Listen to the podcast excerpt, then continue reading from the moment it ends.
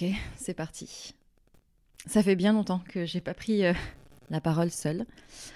Euh, c'est très bizarre. J'ai un, thé à la mangue que j'ai ramené d'Inde sur le bureau. Je savais absolument pas comment j'allais commencer cet épisode euh, tellement particulier parce que il y a énormément de choses que j'ai envie de dire depuis des mois que je ne dis pas ou que je dis euh, au travers de petites punchlines rigolotes euh, quand j'enregistre avec quelqu'un d'autre. Et c'est peut-être que c'est plus simple aussi quand il y a quelqu'un d'autre.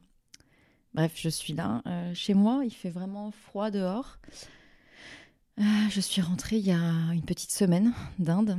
On est le 26 novembre. Je ne sais pas quand est-ce que sortira cet épisode et, et peu importe. Mais il fait froid. il fait vraiment froid à Paris. Euh, mais il fait chaud dans le cœur. C'est ça qu'on va garder. Euh, il y a une semaine, euh, j'étais sous 40 degrés en Inde. J'étouffais. J'étais explosée par l'essence partout. Et là, je suis rentrée en France. Pourquoi l'Inde Pourquoi, pourquoi est-ce que je vais parler de ça dans cet épisode et pourquoi je vais parler de beaucoup, beaucoup, beaucoup d'autres choses, je crois. Euh, en tout cas, pour revenir au début de l'épisode, euh, c'est souvent plus simple en apparence de se taire ou de ne rien dire. Euh, et c'est vrai que de recevoir des gens sur le podcast, ça me permet de discuter d'eux, de leur vie, de leur parcours. Ça me permet d'échanger, de mieux comprendre, d'aller plus loin. Mais c'est quand même plus simple quand il y a quelqu'un d'autre pour réagir, pour rebondir et pour poser des questions. Euh, c'est euh, effectivement beaucoup plus simple en apparence de se taire, de pas exprimer les choses aux personnes euh, à qui on, on voudrait dire des choses par rapport à ce qu'on ressent. Parfois, déjà, il faut faire tout le trajet pour ressentir ce qu'on aimerait exprimer, se rendre compte de ce qu'on ne dit pas, de ce qu'on a dit, de ce qu'on aurait peut-être dit différemment si on avait écouté nos émotions sur le moment. Euh, c'est plus simple de sourire toujours et de danser parce que au moins on on prend pas le risque euh, de repousser. Je sais pas si vous voyez ce que je veux dire, mais c'est plus simple de prétendre qu'on va bien parce qu'au moins on se dit euh, que les autres vont pas partir. Bref. Comme le titre de l'épisode l'indiquera sûrement, je, vais parler de ce voyage en Inde. Pas vraiment seulement pour raconter, mais pour dire tout haut toutes ces choses que je pense euh, en silence, qui tourbillonnent euh, depuis des mois. Et je me dis que si j'ai moi ces pensées-là, il y a peut-être au moins une personne parmi vous qui aura les mêmes, à qui ça parlera. Euh, et si ça parle pas, en fait, bah, les personnes éteindront cet épisode et n'écouteront pas, et ça ne m'appartiendra pas non plus. Et au moins, ça fera le tri. On parle beaucoup du tri. Enfin, je parle beaucoup du tri en ce moment dans ma vie. Et, euh, c'est ça, c'est accepter qu'en fait, euh, ce qu'on dira ne parlera absolument pas à certaines personnes et, qui préféreront ne pas écouter, ne pas entendre. Et c'est très bien parce qu'on ça gagne du temps sur euh, après les gens qui qui nous lâchent en cours de route pour X raisons. Bref, avant de parler de l'Inde, pourquoi l'Inde? Pourquoi à ce moment-là de ma vie je tiens à dire quelques petites choses pour remettre du contexte? Depuis quelques mois, je partage des choses différentes sur le compte Instagram. Euh, je prends la parole euh, de manière beaucoup plus euh, affirmée que ce que je l'ai jamais fait. Il s'est passé beaucoup de choses en un an. Mais pour mettre un peu de contexte, parce que bah, peut-être que vous écoutez ce podcast sans me connaître du tout, en tombant par hasard parce qu'on vous l'a partagé, ou X raison, je n'en sais rien. Pour la petite histoire, j'ai lancé Sois sage et parle fort en 2018, euh, après avoir vécu un licenciement économique. Du coup, j'étais en période de, chômage euh, et je, bah, j'étais déprimée. Euh, j'avais, j'étais dans une situation de très forte détresse psychologique euh, parce que j'étais encore malade. Ceux qui me connaissent savent de quoi j'ai souffert. Et à cette époque-là, j'écoutais beaucoup de podcasts. J'étais au chômage donc, et j'écoutais beaucoup de podcasts de France Inter. Parce que j'apprenais, je riais, j'étais émue. Euh, C'était pendant que je me baladais, pendant que je cuisinais, pendant que je faisais le ménage, enfin n'importe. Pendant que j'essayais de trouver un sens à ma vie, j'écoutais des épisodes de podcasts sur plein de sujets différents, Euh, pas que des trucs euh, hyper sérieux. hein. Et, et moi, j'avais toujours aimé écrire, communiquer, partager des connaissances. Et la partie rédactionnelle blog manquait de ce côté authentique et humain qu'on peut avoir dans la parole, dans la voix, quand on, quand on sent les émotions de la personne. Et, et, je trouve qu'on peut transmettre énormément de choses par la voix, par le son, par la musique. Euh, par le corps évidemment aussi, mais, euh, mais bon, ce, podcast n'est pas filmé, je n'ai pas encore les moyens budgétaires pour euh, embaucher un caméraman dédié. On ne sait pas ce que l'avenir nous, réserve, mais en tout cas, voilà, j'ai lancé ce podcast il y a cinq ans, à ce moment-là de ma vie. Et puis ça a grandi. J'étais partie du principe de me dire, bah, si personne n'écoute, bah, tant pis, et puis s'il y en a qui ça parle, bah, tant mieux. Et c'était aussi un, coup de pied dans bah, mon syndrome de l'imposteur, de prendre la parole euh, en mon nom, même si je partageais des informations plus terre à terre et qui n'étaient pas de l'ordre trop de ce que je ruminais dans ma, dans ma vie. Euh, néanmoins, de prendre la parole, c'était aussi, euh, et c'est encore aussi, un coup de pied dans ce syndrome de l'imposteur et de la peur du rejet et de tout, tout ce qu'on connaît. mais il a grandi ce podcast. Et à la suite de ça, j'ai été embauchée comme journaliste et j'ai continué à côté. Euh, donc je, rédigeais des, articles pour plusieurs médias en ligne, notamment euh, au féminin, Doctissimo sur la santé, Marmiton, les numériques. D'ailleurs, dans les articles que j'écrivais, j'écrivais souvent sur les sextoys. Et c'était aussi une manière pour moi de prendre la parole et mettre mon nom sur des sujets. De dire en fait, allez, fuck. Genre, fuck off. Genre, fuck off à ma peur d'être jugée, à ma peur de X, Y, Z, machin. Bref, j'ai continué, j'ai continué. Et, euh, et j'ai euh, rejoint une entreprise euh, il y a un an euh, dans un poste dans le marketing. Donc j'ai énormément appris en un an. mais ça, c'est encore un autre sujet qui viendra peut-être après. Uh-huh. je pense en tout cas que de faire ce podcast-là et tous ces épisodes où j'ai reçu énormément de personnes, ça a été entre autres ce qui m'a aidé dans ma thérapie.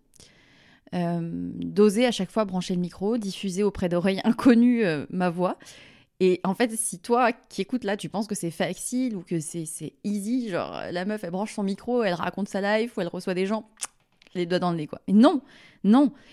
Parce que tu ne sais pas qui écoute, tu ne sais pas ce que les gens vont ressentir, tu ne sais pas ce que tu vas générer comme émotion ou pas. Et ça fait partie en fait du lâcher prise de don't give a fuck. Mais cet espace-là, c'était le mien. C'était ma liberté, c'est ma liberté, c'est celle d'assumer des idées, c'est de recevoir des personnes hyper inspirantes qui m'apprennent et qui m'aident sans le savoir, par leurs mots, par, l'échange, par leur partage. Et c'est vrai qu'après dix ans à avoir été dans la solitude et, la, et la maladie euh, de cette cage dorée, et ayant frôlé la mort, euh, aujourd'hui je refuse de vivre à moitié. Je refuse de porter un masque ou de jouer la comédie, euh, de jouer la comédie d'une société qui va mal, et j'ai pas peur de le dire, je pense sincèrement qu'il y a beaucoup de choses qui déconnent dans notre société, en tout cas occidentale. Bon, peut-être ailleurs aussi, hein, sur d'autres aspects, mais c'est la société occidentale que je connais. Et en fait, euh, d'avoir frôlé la mort et de me rendre compte là que je vais avoir bientôt 30 ans et que, et que ça passe si vite, putain, ça passe entre les mains et ça peut s'arrêter demain. Et de me rendre compte de ça et de voir tous ces gens qui portent des masques, qui ne sont pas authentiques dans leurs relations, qui ne se donnent pas à 100%, qui trichent, qui se défient, qui ne disent pas tout, qui ne se connectent pas à leurs émotions, qui en ont peur peut-être parfois, ça, ça me frustre. ça me frustre parce que, parce que j'aimerais secouer les gens, j'aimerais secouer certaines personnes que j'ai croisées et qui et qui n'ont pas été en mesure à l'époque euh, d'être soit honnêtes, soit d'être là, soit d'être... Euh, je sais pas, en tout cas ça me frustre de perdre des gens qui ont du potentiel et de rien pouvoir faire là-dessus. Bon. Mais en tout cas, j'ai fait tout ce chemin-là, euh, surtout là en un an, euh, de cette prise de conscience de putain, ça passe vite. Qu'est-ce qu'on attend en fait? Et, euh, et du coup, de fait d'avoir frôlé la mort il y a quelques années, je pense que ça m'a aussi fait ce truc-là de ok, j'ai eu le choix de mourir, mais j'ai choisi de garder la vie. Je vais pas la vivre à moitié. Je vais pas la vivre à moitié ni vis-à-vis de moi-même, ni vis-à-vis des personnes avec qui je serai. Et j'ai envie d'une vie remplie autour de moi de gens vrais, authentiques, d'une situation authentique et sincère, où il n'y a pas de magouille, où il n'y a pas de non-dit. Euh, j'ai envie d'avoir des gens autour de moi qui sont là pour danser comme des tarés jusqu'à 6 heures du matin, pour refaire le monde autour d'un thé, pour euh, m'écouter quand j'ai envie de pleurer et me porter aussi, parce que c'est bien de se porter toute seule toute sa vie, mais en fait, euh, on peut aussi accepter d'avoir envie de d'avoir des gens sur qui s'appuyer. C'est OK en fait. On a besoin de gens qui sont là pour nous mettre des claques quand on fait de la merde et pour nous encourager quand on fait des choses chouettes. on, peut, on peut se satisfaire bien sûr de soi-même sur plein de choses. Il faut d'abord être bien avec soi-même. Mais c'est quand même important de se rendre compte que on est des êtres sociaux et qu'on a besoin des autres, on a besoin de s'attacher à des gens. C'est ok de s'attacher, c'est même très beau. Euh, bref, ce que j'ai vécu, ça reste une cicatrice euh, qui se réveille quand je suis pas au bon endroit ou avec les bonnes personnes. Et en 2023, il y a eu un, enchaînement d'événements euh, très intenses parce que j'ai fait péter beaucoup de barrières. j'ai tout envoyé sauter. j'ai, pour la première fois, j'ai osé faire confiance aux hommes dans, une certaine mesure. Euh, pour la première fois en 2023, j'ai aimé comme j'ai jamais aimé la vie, mais aussi des personnes. Et ce sentiment, c'était inconnu pour moi avant. Je, ça me submergeait en fait, ce, ce, truc, ou même d'avoir des connexions parfois très très fortes. Je, je parle même pas d'amour, mais des connexions très fortes. Waouh, en fait, se, se dire, mais quand ça peut aller si loin, mais ça peut être ouf alors que ce n'était que des, petits bouts, c'était des petits bouts. Et comme en bonne hypersensible, euh, de, me rendre compte que ça peut être intense, la vie comme ça, euh, non pas intense parce que la personne, la musique ou la relation, mais intense parce que je prenais conscience vraiment, j'ai pris conscience de ce que j'avais à offrir, sans limite, à 100%. Et pour la première fois de ma vie, j'ai entendu tu mérites qu'on te respecte. Tu mérites qu'on te donne quelque chose. Et aussi, tout ce travail a été en continu, en concordance, je sais pas comment dire, de ouais, je me suis rendu compte que je putain, je mérite en fait. Et à un moment donné, t'as pas à baisser tes standards de vie, de relation, sous prétexte que euh, oh bah c'est la norme, c'est déjà pas mal, ou on verra. Non, on verra pas en fait. Si je sais ce que je veux dans la vie, je fais en sorte de l'avoir. Et si euh, j'ai des personnes en face qui ne sont pas à la hauteur de ça, et c'est même pas du narcissisme, c'est juste à un moment donné, la vie est tellement courte et on en revient au même que quel temps je vais perdre avec des gens qui sont, qui sont faux, qui ne sont pas là à 100%.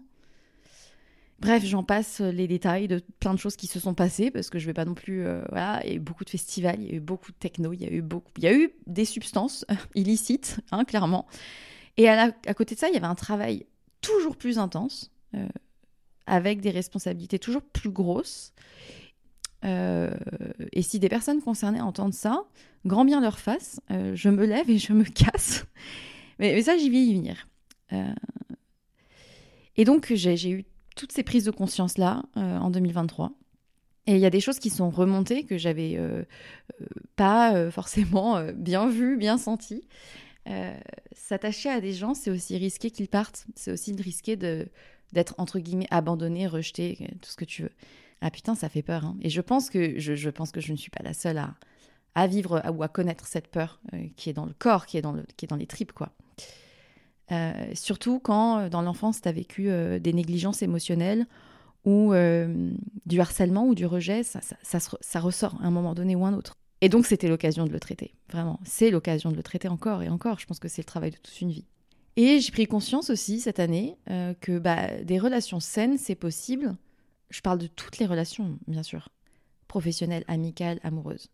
C'est possible que si les, les, les personnes sont deux êtres indépendants qui s'aiment déjà suffisamment eux-mêmes pour être en capacité de donner le meilleur autour d'eux, sans être ni dans le besoin de remplir un vase pas rempli, ni dans être un besoin de reconnaissance euh, qui ne satisfait que leur ego, ni d'être dans un besoin de, euh, de, réassurance ou de ouais de euh, d'admiration ou de ou de se sentir utile ou de se sentir aimé etc en fait quand on a des êtres indépendants et qui ont cette capacité là autonome de se de, de s'aimer et de se respecter et d'être en capacité ensuite de donner le meilleur là oui les relations deviennent intéressantes. En 2023 euh, il s'est passé plein de choses euh, et j'ai beaucoup souffert. J'ai beaucoup, beaucoup aimé, j'ai beaucoup euh, vécu, mais j'ai aussi euh, beaucoup souffert en fait.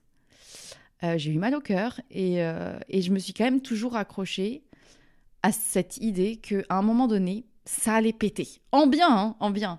Mais que la lumière, elle allait remonter. Parce que c'est ça. Si tu veux monter dans la lumière, il faut aussi être capable de passer par, de passer par le, sombre en fait. J'ai pas, euh, j'ai pas évité la douleur pour la première fois de ma vie. Je l'ai, euh, regardé bien en face et je l'ai bien bien senti.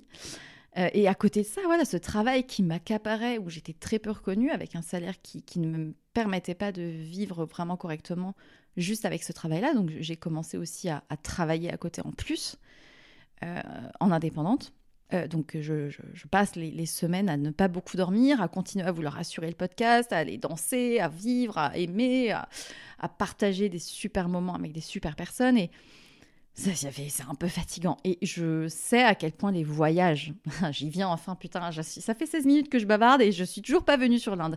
Mais j'avais besoin de ce contexte-là euh, pour dire que voilà, j'ai eu envie vraiment de voyager, euh, de m'offrir un voyage à la fin de l'année. Je pense que j'ai pris mes billets d'avion en juin. Euh, et aussi parce que j'ai Milena, une amie qui, vit là-bas, une partie de l'année.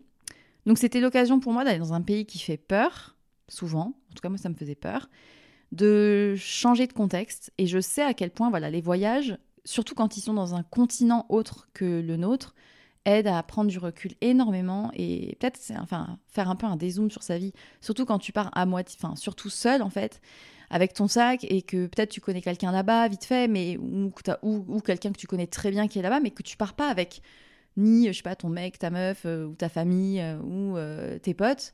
Bah, c'est toi qui te mets ton cul dans l'avion et qui pars à l'autre bout du monde. Et je sais à quel point, pour être déjà parti en Thaïlande il y a 5 ans, que c'est les pays asiatiques ont un tel environnement et un tel contexte et des normes tellement différentes qu'en fait, le, ça, ça, ça, nous, ça bouscule forcément en fait. Et tout ce qui bouscule fait forcément euh, des émotions. Et qui dit émotion dit matière à travailler.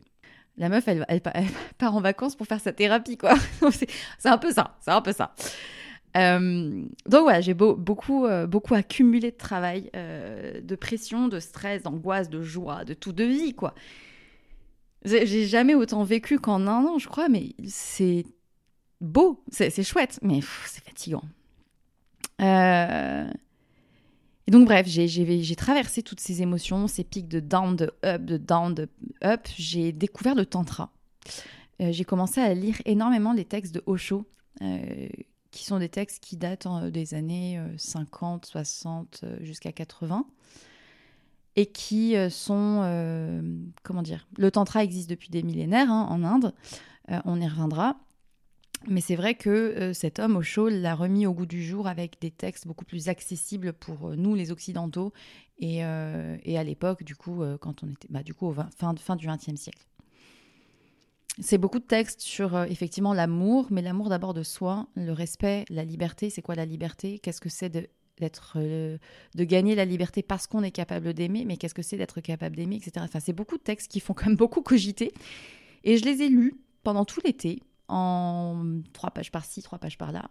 Et à côté de ça, j'ai commencé à participer à des ateliers de tantra sur Paris, euh, où il y a vraiment euh, une mise en mouvement du corps pour descendre dans le corps et sentir les émotions, les faire remonter et réussir à connecter tellement bien avec soi-même que du coup, les exercices pratiques faits avec les autres, qui n'ont rien de sexuel d'ailleurs, prennent un sens vraiment différent.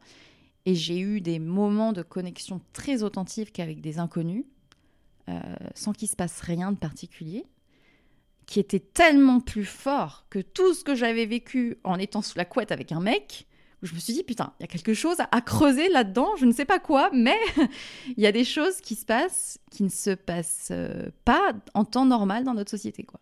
Et donc, je faisais toutes ces découvertes-là, et à côté, bah, je, rencontrais des, personnes euh, de passage, peut-être qu'il y en a qui écouteront, et puis tant mieux, grand bien leur face, où euh, je me sentais frustrée parce que je voyais des hommes en face où j'ai côtoyé, où j'ai relationné avec des hommes avec un potentiel incroyable, parce que moi je vois le beau chez les, les gens, mais qui ont pour X raisons pas été à 100%, ou se sont dérobés, ou se sont euh, mis dans une attitude qui, moi, me, me, correspondait pas, euh, ou qui ne disaient rien, qui ont switché la chose par euh, oui, bah, ben voilà. Bref, je vais pas aller dans les détails.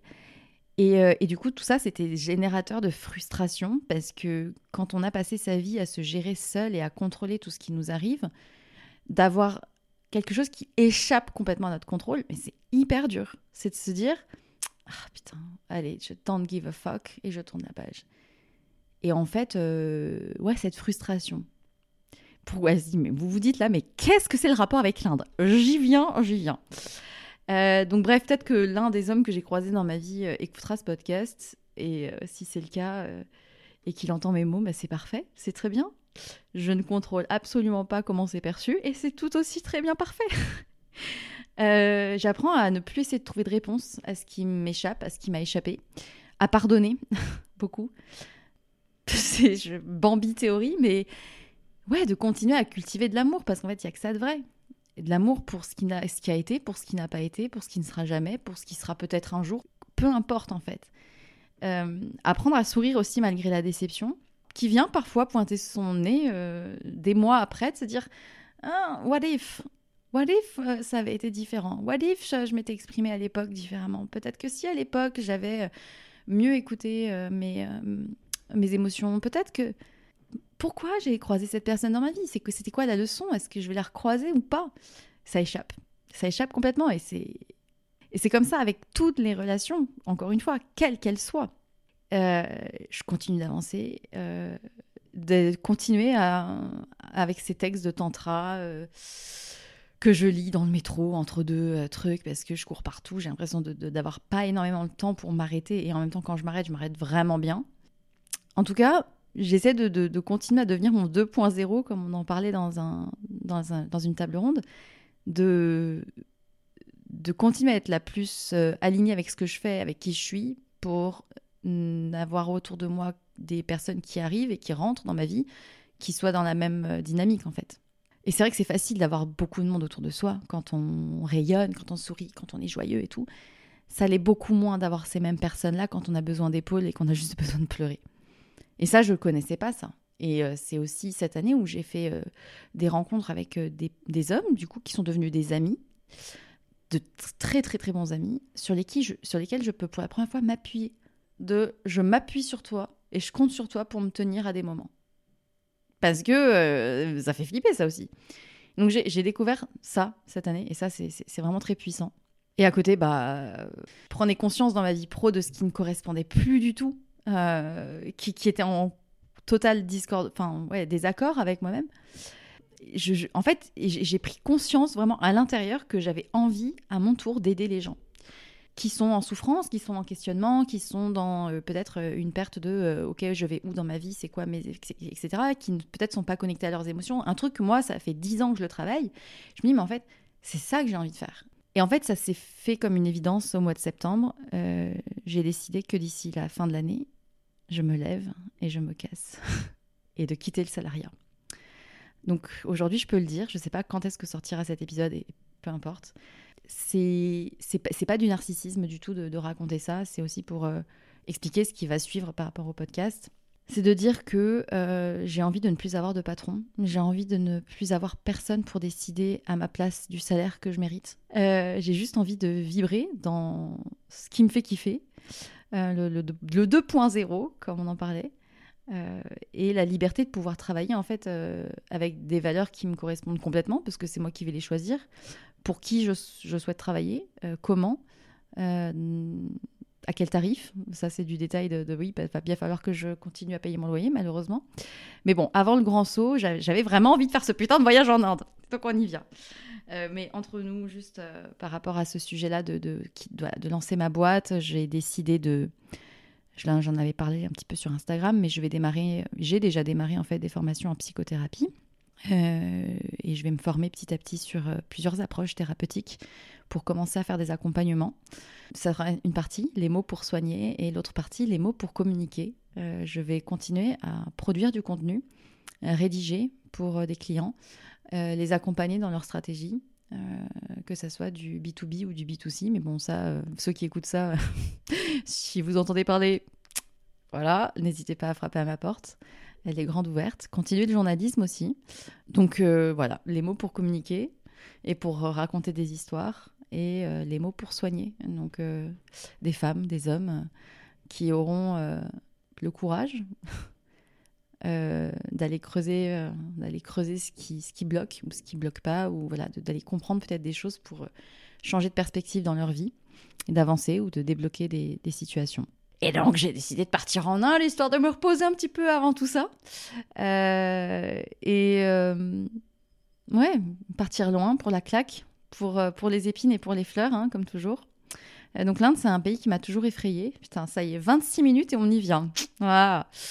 on en entend du bien, Hmm, on en entend du mal, c'est toujours ce truc de l'Inde, tu aimes ou tu détestes. Euh, L'Inde, pourquoi? Parce que je savais que j'allais prendre une claque dans tous les cas. Et parfois, elles font du bien, les claques, parce que ça nous fait voir la vie différemment. Euh, je voulais voir une autre culture. Euh, ouais, je voulais voir une autre culture, je voulais voir un autre mode de vie.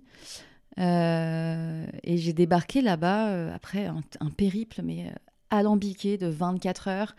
Euh, avec les changements de valises aux aéroports, etc. Enfin, comme on sait, un aéroport, c'est jamais de tout repos.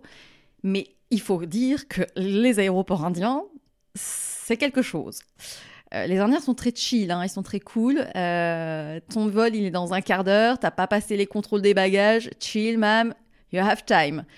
Oui, pas vraiment, mon gars. Euh, et puis, bah, c'est toujours stressant. Enfin, tu pars, tu, pars dans un, dans un pays que tu ne connais pas à l'autre bout du monde, euh, sans repère, sans attente particulière, parce que du coup, j'avais, pour vous dire, j'avais tellement pas le temps de m'occuper de ce voyage que j'avais juste mon vol aller, mon vol retour, et entre les deux, je savais où j'allais atterrir. J'avais la chance, Milena m'avait réservé un, une guest house sur place, mais j'étais en mode je sais même pas à quoi ça ressemble. Je sais qu'il y a la plage, je sais qu'il y a des studios de yoga. Le reste, c'est très flou.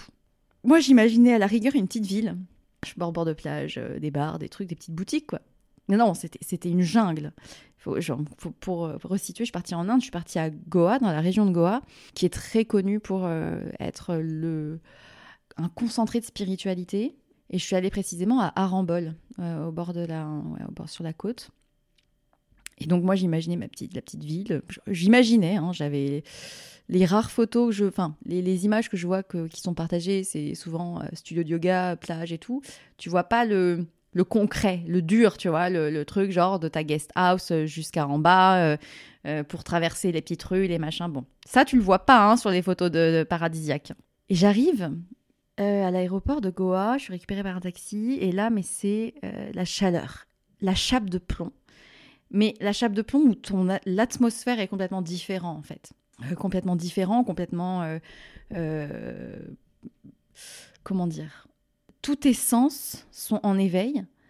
tes cinq sens sont démultipliés parce qu'en fait, c'est tout est tellement différent que tu, ton corps il réagit de suite. En fait, il, il comprend que t'es plus dans le même fuseau, t'es plus du tout dans le même endroit un bruit pas possible, un boucan pas possible, de scooters, de, de, de, klaxons euh, euh, qui n'arrêtent pas. Enfin, c'est vraiment continu. Et donc, euh, on fait la route jusqu'à Arambol, la petite ville.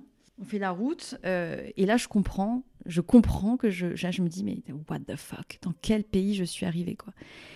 C'était la jungle, la jungle. Les routes, c'était la jungle c'était euh, un mélange d'odeurs très très fortes par euh, la fenêtre de la voiture. C'était le, ça sentait les épices, ça sentait l'encens, ça sentait en même temps la pollution, mais une pollution, mais vous n'imaginez pas. J'avais du mal à respirer. Euh, je, je, me sentais genre je, suffocante de toutes ces odeurs, de tout ce bruit, la musique indienne sur la radio et, et, le, et, le, et le conducteur euh, Are you okay, RP, you're in Goa, uh, India, why, why, are you here? Je, je sais pas, mec, je sais pas. Et, euh, et j'arrive super tard et rapidement, je rejoins Milena pour une soirée, premier soir, alors que j'avais fait 24 heures de trajet, j'avais pas dormi depuis 30 heures, j'étais éclatée de fatigue. Et je sais pas, c'est souvent quand t'as plus du tout de force que tu trouves de la force, même, je sais pas comment. Et, euh, et puis, euh, on fait la soirée. Euh, bon, voilà, c'était un super moment, mais c'était du reggae. Moi qui suis très techno, je comprenais pas trop. je comprenais pas trop, mais je, j'essayais plus de comprendre quoi que ce soit. À ce moment-là, je pense que j'ai capté assez rapidement que si je lâchais pas, j'allais péter un câble. C'était vraiment euh, lâcher dans le sens de, ok, mon, euh, mon, corps entier, il comprend pas ce qui arrive. Si je lâche pas maintenant, je, je, vais, je vais pas réussir, je vais être frustrée tout ce voyage. Donc là, genre, j'ai capté assez rapidement qu'il allait falloir vraiment que je me. Allez, what the fuck? Genre, c'est parti, on va prendre le bon, on va prendre le mauvais, et, euh, et, ça sera OK. Parce que j'ai, je sais pas, j'ai senti que euh, il y avait tellement cette résistance qui pouvait se pointer de, mais en fait, il y a rien qui est normal, il y a tout qui est différent, et je vais, je vais y venir. Hein il y a tellement tout qui est différent que si je lâche pas maintenant euh, sur ce truc-là, je vais pas profiter du tout. Parce que je vais, je vais être bloquée partout avec, euh, avec, à chaque fois, à chaque coin de rue, me dire mais what the fuck, c'est quoi ce pays quoi? Et donc euh, le lendemain, c'était premier jour, chaleur suffocante, tu dors pas, t'as tellement chaud, t'as tellement ces bruits qui sont tellement différents de ce que t'es habitué. Je visite vite fait et chaque instant est un paradoxe. Chaque seconde, chaque chose que je croise, c'est what the fuck. C'est tellement. Euh, ça, tous les sens sont multipliés par 10, par 15, par 100. Toutes les émotions que tu traverses, elles explosent. C'est tellement intense. Euh, tu croises une vache sur la route, euh, puis à côté, tu as une nana en legging euh, avec les cheveux blonds et les lunettes de soleil, et puis tu reçois sur WhatsApp le groupe Arambol Community 50 propositions à la suite de méditation, de sound healing, de yoga, de tantra, de trucs, et tu te dis, mais, mais c'est quoi ce pays en fait? J'ai les pieds sales, je suis sale. je, je, j'ai ma douche dans la guest house qui marche pas bien et du coup je me lave avec la douchette des WC. Oui parce que alors oui euh, dans les WC indiens il n'y a pas de papier en théorie il n'y a qu'une douchette. Et, oui j'ai ça c'est encore un autre truc mais bref du coup je me douche accroupie par terre avec ce jet d'eau qui est le seul puissant parce que la, truc n'était pas assez puissant. Bref du coup je me sens je me sens sale et en fait quand tu sors dehors c'est tellement à la fois pollué et en même temps il paraît que Arambol reste quand même une zone très peu polluée par rapport à d'autres endroits. Et donc en même temps, euh, bah, tu sais, t'as la peau qui est crade, qui, qui s'encrasse, et du coup, tous tes sens sont déjà démultipliés, que, tout prend une proportion, je pense. En tout cas, c'est comme ça que je l'analyse. Peut-être que les personnes qui m'entendent et qui sont déjà parties en Inde l'ont vécu différemment. Mais c'était ça que je ressentais, c'était de me dire, mais en fait, toutes les petites, euh, tous les petits détails prennent une proportion euh, exponentielle. Et du coup, quand on entend euh, que l'Inde, c'est très spécial, ben, j'y crois. Euh, et même encore aujourd'hui, ça fait une semaine que je suis rentrée, j'ai beau retourner le truc dans tous les sens, j'arrive pas à, à, dire ou à désigner de manière assez concrète ce qui rend l'Inde si particulière. Le mot qui me revient, c'est intense. Mais intense, ça veut tout et rien dire. Bref. Donc, en bonne enquêtrice que je suis, j'ai quand même googlisé pourquoi est-on choqué par l'Inde. J'ai tapé ça sur Google. Vous pouvez tester, voir les résultats qui s'affichent. Le premier résultat qui s'affiche, normalement, c'est un article de Géomag euh, et qui raconte. En gros, je, m'étais juste pris le temps là pour copier-coller euh, l'extrait qui dit euh, Devenu le repère des hippies dans les années 70, l'Inde est auréolée d'un mysticisme qui attire chaque année des milliers de visiteurs en quête de reconnexion avec leur corps et leur moi profond. Une ambition à laquelle on peut évidemment rattacher l'envolée des tendances liées au yoga et à la méditation. Dans son ouvrage Fou de l'Inde, euh, paru en 2016, le, docteur Régis Hérault, psychiatre, euh, détaille le syndrome indien qu'il avait observé chez de nombreux occidentaux. Donc voilà. donc je commence à lire sur le syndrome indien. Euh, qu'est-ce que c'est que ce syndrome de l'Inde? Et, et, du coup, ce docteur, il explique que quand il travaillait au consulat de Bombay, euh, il voyait des jeunes de 20 ans euh, arriver euh, en Inde avec leur billet d'avion, un peu d'argent, leur sac à dos, et que chez certains de ces jeunes occidentaux, on observait un développement de troubles du comportement. Psychiatrique, psychique, on pourrait dire, de type confusion, dans des états maniaques, des délires psychotiques. Et en fait, certains d'eux en allaient jusqu'à oublier leur identité et se détacher complètement de la réalité. Du coup, euh, le, médecin, il rappelle quand même qu'il ne faut pas confondre euh, choc culturel et syndrome de l'Inde. Euh, c'est-à-dire que tu, tu peux, tu peux avoir un choc culturel dans n'importe quel pays où tu vas, où c'est assez choquant, où c'est, où c'est perturbant. Mais vraiment, le syndrome de l'Inde, c'est un truc particulier où les, les, les gens euh, développaient une espèce d'exaltation hyper intense qui débouche chez certains sur de l'angoisse et du délire. Il explique, ce médecin, que ce pays a le don de stimuler notre imagination et de susciter des émotions très très intenses. Et je pense que bah, quand euh, on est un occidental normal, de 2023, on n'est pas souvent connecté à nos émotions, à nos, à nos ressentis et, à ce qui se passe à l'intérieur. Parce qu'on a une société qui court très vite et qui, qui ne laisse assez peu de, que, assez peu de place à, tout ça.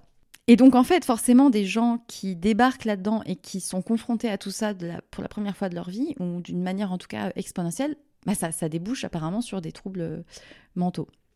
Et en fait, c'est un continent où euh, bah, il y a une liberté totale, il n'y a pas de limite. Il y a ce truc d'aventure et des scènes du quotidien qui sont quand même assez particulières. Genre euh, les vaches euh, dans la, sur la rue, dans la rue à côté des boutiques, la saleté, et puis en même temps des regards et des gens tellement authentiques qui sont prêts à te donner tout alors qu'ils n'ont rien. et alors du coup, apparemment, ce syndrome de l'Inde euh, s'arrêtent, enfin les troubles s'arrêtent quand les gens repartent et rentrent dans leur pays. Et du coup, ça génère aussi apparemment chez ces gens-là euh, le besoin, la recherche de euh, retrouver ces, sensations autrement une fois rentrés, du coup. Bon, bref, c'est. Du coup, j'avais lu cet article, j'avais trouvé ça super intéressant. Et, en tout cas, il, expliquait aussi qu'il y avait beaucoup, beaucoup de gens qui étaient très fortement attirés par l'Inde aussi pour cet aspect spirituel. Euh, et, en même temps, chez certains, il y a un rejet total. C'est-à-dire qu'il y a des gens qui, disent plus jamais j'y retournerai, c'est une horreur, etc. Euh, d'autres adorent. Euh, enfin, bon. En tout cas, on éprouve peut-être de la frustration. Je ne sais pas pour ceux qui sont déjà allés s'ils ont ressenti ça. Mais ouais, une frustration de tous les instants parce que tout est tellement différent de peut-être des attentes qu'on a ou de, de, ouais, de ce qu'on prévoit parce qu'en fait, tout change de la minute à une autre quand on n'est pas habitué à, être autant, euh, je sais pas, euh, secoué dans tous les sens, euh, bah, ça peut générer du rejet, je pense, chez certains, ou, de ouais, une, colère, ou genre un ras-le-bol, genre c'est pas, j'en ai marre, je veux rentrer chez moi. Du coup, c'est pour ça aussi que j'ai adopté cette. Enfin, j'ai décidé de me mettre vraiment en mode Ok, de toute façon, ça va être what the fuck chaque instant. Il y aura des choses super intenses, en beau, en, difficile, en larmes, en joie, en rire, etc. Donc autant que je lâche, parce que si je lâche pas et que je résiste et que je m'accroche, mais je vais pas profiter. Et je venais aussi justement pour ça.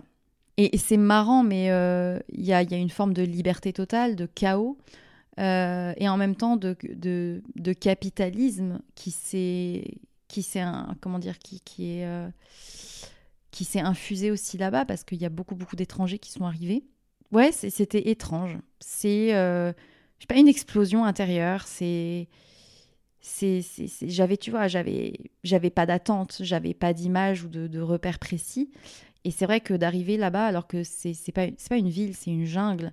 Euh, chaque virage, c'est une surprise parce que tu as la plage à 20 mètres et puis en fait, tu as des t'as des gens qui t'alpaguent partout pour te servir à boire, etc. Et puis en fait, 20 mètres plus loin, t'as une cahute euh, en très mauvais état où apparemment tu peux faire des massages sur place.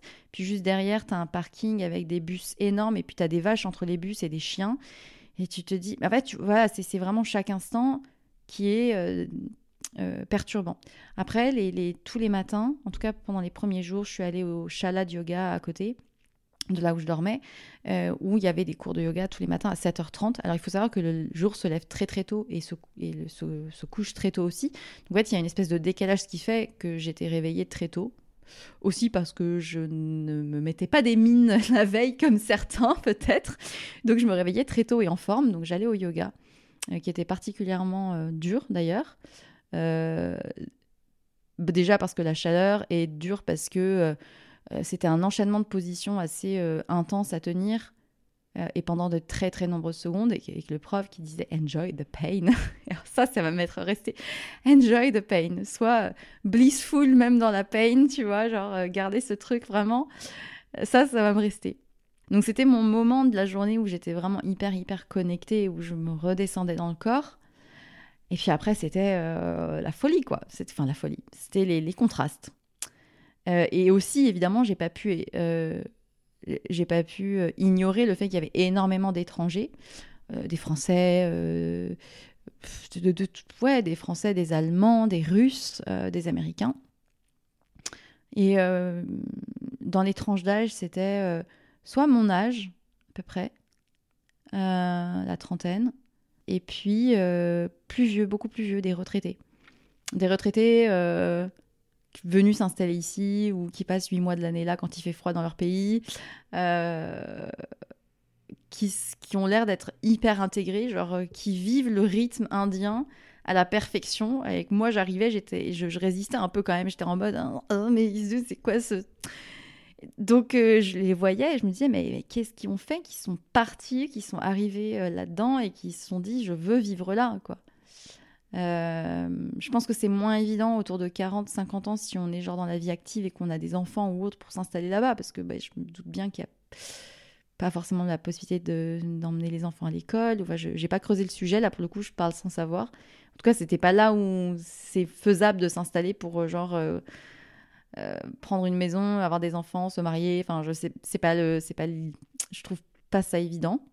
Euh, et puis en côté de ça, énormément de, voilà d'activités du style euh, le yoga, beaucoup par des Indiens, et puis beaucoup beaucoup d'activités euh, spirituelles, de cercles de femmes, de méditation guidée, de kundalini, de massage tantrique, de, tantra, de connexion aux émotions, de toutes ces choses là aussi partout. Puis à côté de ça, tu, croises la pauvreté extrême en fait. et du coup, tu te dis mais c'est ce, paradoxe-là qui était assez intense. Euh, bon après, ce qui, s'est aussi passé là-bas qui était euh, particulièrement intense, j'allais, peut-être que j'y reviendrai en détail, mais euh, j'ai participé à un atelier, à un stage de trois jours en tantra, avec l'idée aussi de me former dessus parce que c'est quelque chose, c'est une approche que j'ai envie d'apporter dans les accompagnements que je ferai, parce que ça vient réellement, comment dire, par les exercices, par la manière de voir les choses, c'est de comprendre que c'est bien de verbaliser les événements, les histoires qu'on s'est racontées dans notre tête, blablabla, et de, je sais pas, de, de, réfléchir avec des mots et avec la tête, mais en fait, euh, les émotions, elles sont dans le corps, elles sont coincées dans le corps. Et donc, comment tu fais pour aller les ressentir, les débloquer, euh, exprimer ce qui n'a pas pu être dit à X moment euh, et tout ce travail-là du tantra me plaît beaucoup en fait, parce que c'est par ce travail-là qu'après tu es en capacité de donner le meilleur aussi dans les relations que tu, que tu as avec les gens. Donc ces trois jours-là étaient hyper intenses. Euh, j'ai ressenti des choses que j'avais jamais ressenties. Euh, parce qu'on a fait des... Comment dire sans aller dans les détails pratiques, puisque compliqué à expliquer.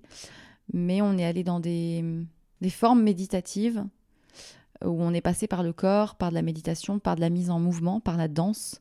Parce qu'en fait, quand tu danses, tu remues le corps et souvent tu remues des zones du corps où des émotions sont bloquées.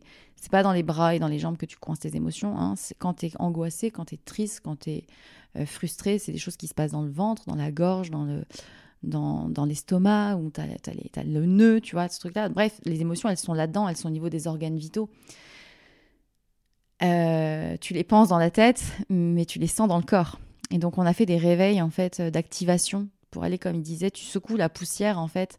Et une fois que la poussière elle est dans l'air là, qu'elle est bien remontée, bah là tu peux la prendre et en faire quelque chose.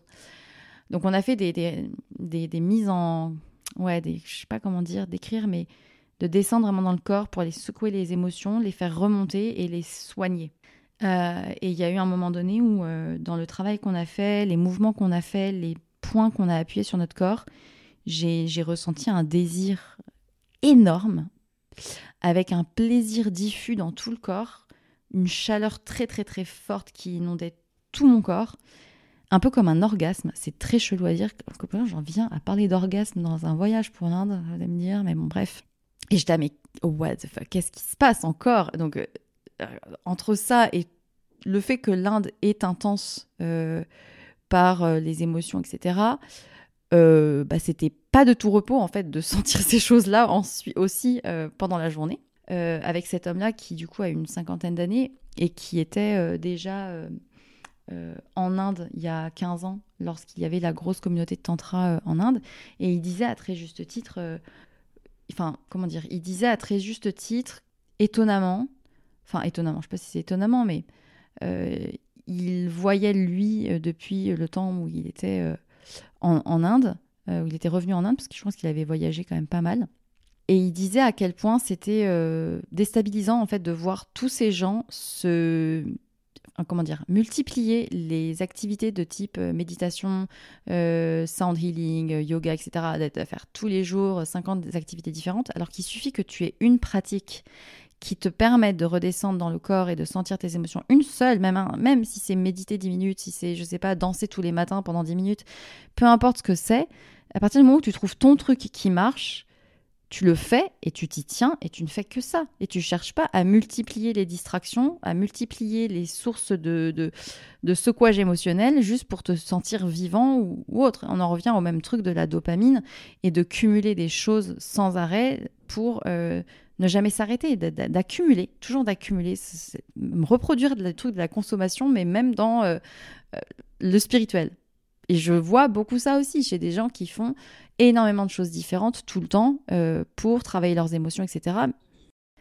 Et, bref, en tout cas, tout ça pour dire que je pense que il avait raison de dire que c'est pas une solution de se comment dire de s'éparpiller partout. En tout cas, ces trois jours-là ont été hyper intenses. Euh, J'irai pas dans le détail de tout ce qui s'est passé, mais ça a remué énormément de trucs et encore de la frustration. C'était hyper intéressant parce que c'était ce qui remontait. C'était la frustration de ne pas pouvoir avoir eu de réponse à certaines choses, de pas pouvoir tout contrôler et, euh, et de la tristesse aussi qui est remontée, de la tristesse de plein de trucs que j'avais pas euh, que j'avais pas trop écouté. Et ça, ça, ouais, forcément, je, je pense que le fait d'avoir fait ce voyage-là et d'avoir vécu ces émotions-là a forcément remué des choses euh, que je voyais pas quand j'étais en France. Et c'est génial. Enfin, je venais pour ça aussi, mais c'était pas facile. Et, c'est assez marrant parce que quand je suis partie, quand je suis rentrée, enfin bref, en, France, euh, le premier truc que le premier truc que je me disais, euh, enfin que je me suis dit en, étant sur le retour, c'était putain vivement que j'arrive. Là, je suis vraiment fatiguée. Genre, euh, c'est bon, j'ai passé dix jours, presque dix jours. Le, vraiment, le truc que je me disais, là, je, j'étais en train de bouffer mon curry dans l'avion, je me disais vivement que je bouffe du pain et du fromage. Euh, et en même temps, j'étais, je suis, enfin, je veux pas que mes propos donnent l'impression que je regrette ce voyage parce que je suis hyper heureuse d'être allée là-bas. Je n'aurais pas voulu aller ailleurs pour, pour rien au monde. Mais néanmoins que, autant dire que quand j'étais le dernier jour et que j'étais en train de, de, rentrer, que j'étais euh, en train de courir à New Delhi et compagnie à l'aéroport, le truc que je me disais, c'était vivement que j'atterrisse. J'étais en mode vivement Paris, quoi. Même si je savais que la température serait pas la même et que, et que ça allait pas être euh, forcément plus simple. Euh, ça a remué beaucoup, beaucoup de choses. Et quand je suis arrivée et que je suis rentrée et que je me suis dit, putain, je suis trop heureuse d'être à Paris, c'est assez drôle parce que euh, ça fait à peu près, euh, je sais pas, peut-être depuis deux jours. Je, pense que j'ai pas encore, euh, je, je, suis pas encore redescendue du truc.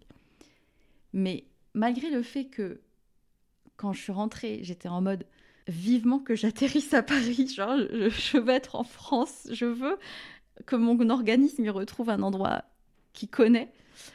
Malgré ça, Là, ça fait 24 heures à peu près que je, j'ai beaucoup pleuré, beaucoup de trucs et tout. Et je sais que j'y retournerai. Je sais pas pourquoi, mais c'est venu comme une évidence. Rien que pour. Euh, je sais même pas pourquoi. En fait, je sais pas pourquoi. Mais euh, après une semaine, je me rends compte de ce truc qui est venu c'est je sais que j'y retournerai. Pour les fleurs, pour les épines, pour la claque, pour, pour tout pour tout ce qu'on vit fois 10 là-bas, je sais que j'y retournerai.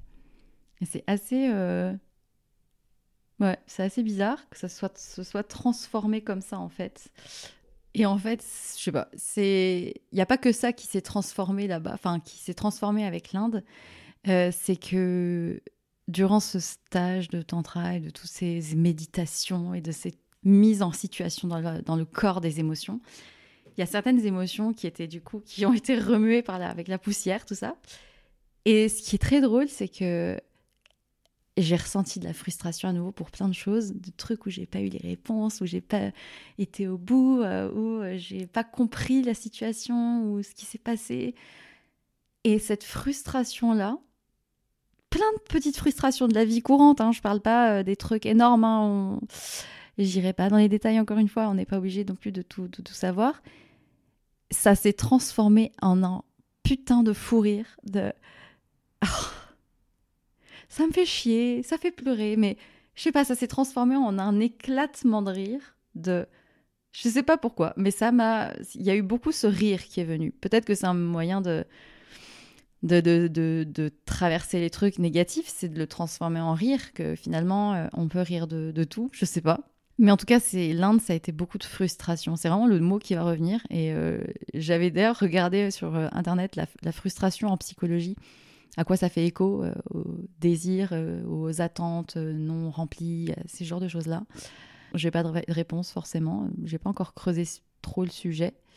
Mais il y a une chose que je, que je commence à cerner, c'est que vouloir comprendre et trouver des solutions toujours, d'être toujours dans ce do, to do something, to deal with something, c'est l'inverse de lâcher prise et juste de c'est ok en fait de traverser ça. C'est ok de ne pas avoir de réponse et d'être frustré. C'est ok d'être triste. C'est ok d'être en colère. C'est ok d'être heureux, bien sûr. Mais c'est ok en fait tout le reste. Et vraiment de lâcher sur ça et de se dire, mais en fait, j'ai pas de solution pour cette situation-là. Et la seule chose que je peux faire, c'est juste de regarder la tristesse ou la frustration ou la colère et de la, regarder en fait. Et de la sentir. Et donc, euh, c'est peut-être euh, transformer cette frustration-là de, de, tout ce qu'on ne règle pas ou de tout ce qu'on fuit. La frustration de ne pas avoir forcément toujours de réponse bah, d'accepter cette frustration et d'en rire et de se dire ah je suis frustrée là, hmm. ah, je suis frustrée, je suis triste. Eh ben ok, bah, je vais l'être à fond. Et c'est en l'étant à fond ça aussi que tu peux remonter derrière et briller à nouveau. Et, euh, et ouais, je pense que cette frustration, c'était aussi de me rendre compte là-bas, x 10, que la vie est très courte, qu'elle passe très vite, et que là-bas, il y avait des connexions si sincères qui ont été faites avec des gens, mais incroyables, que j'ai croisé, que j'ai revu ou que j'ai pas revu ou autre.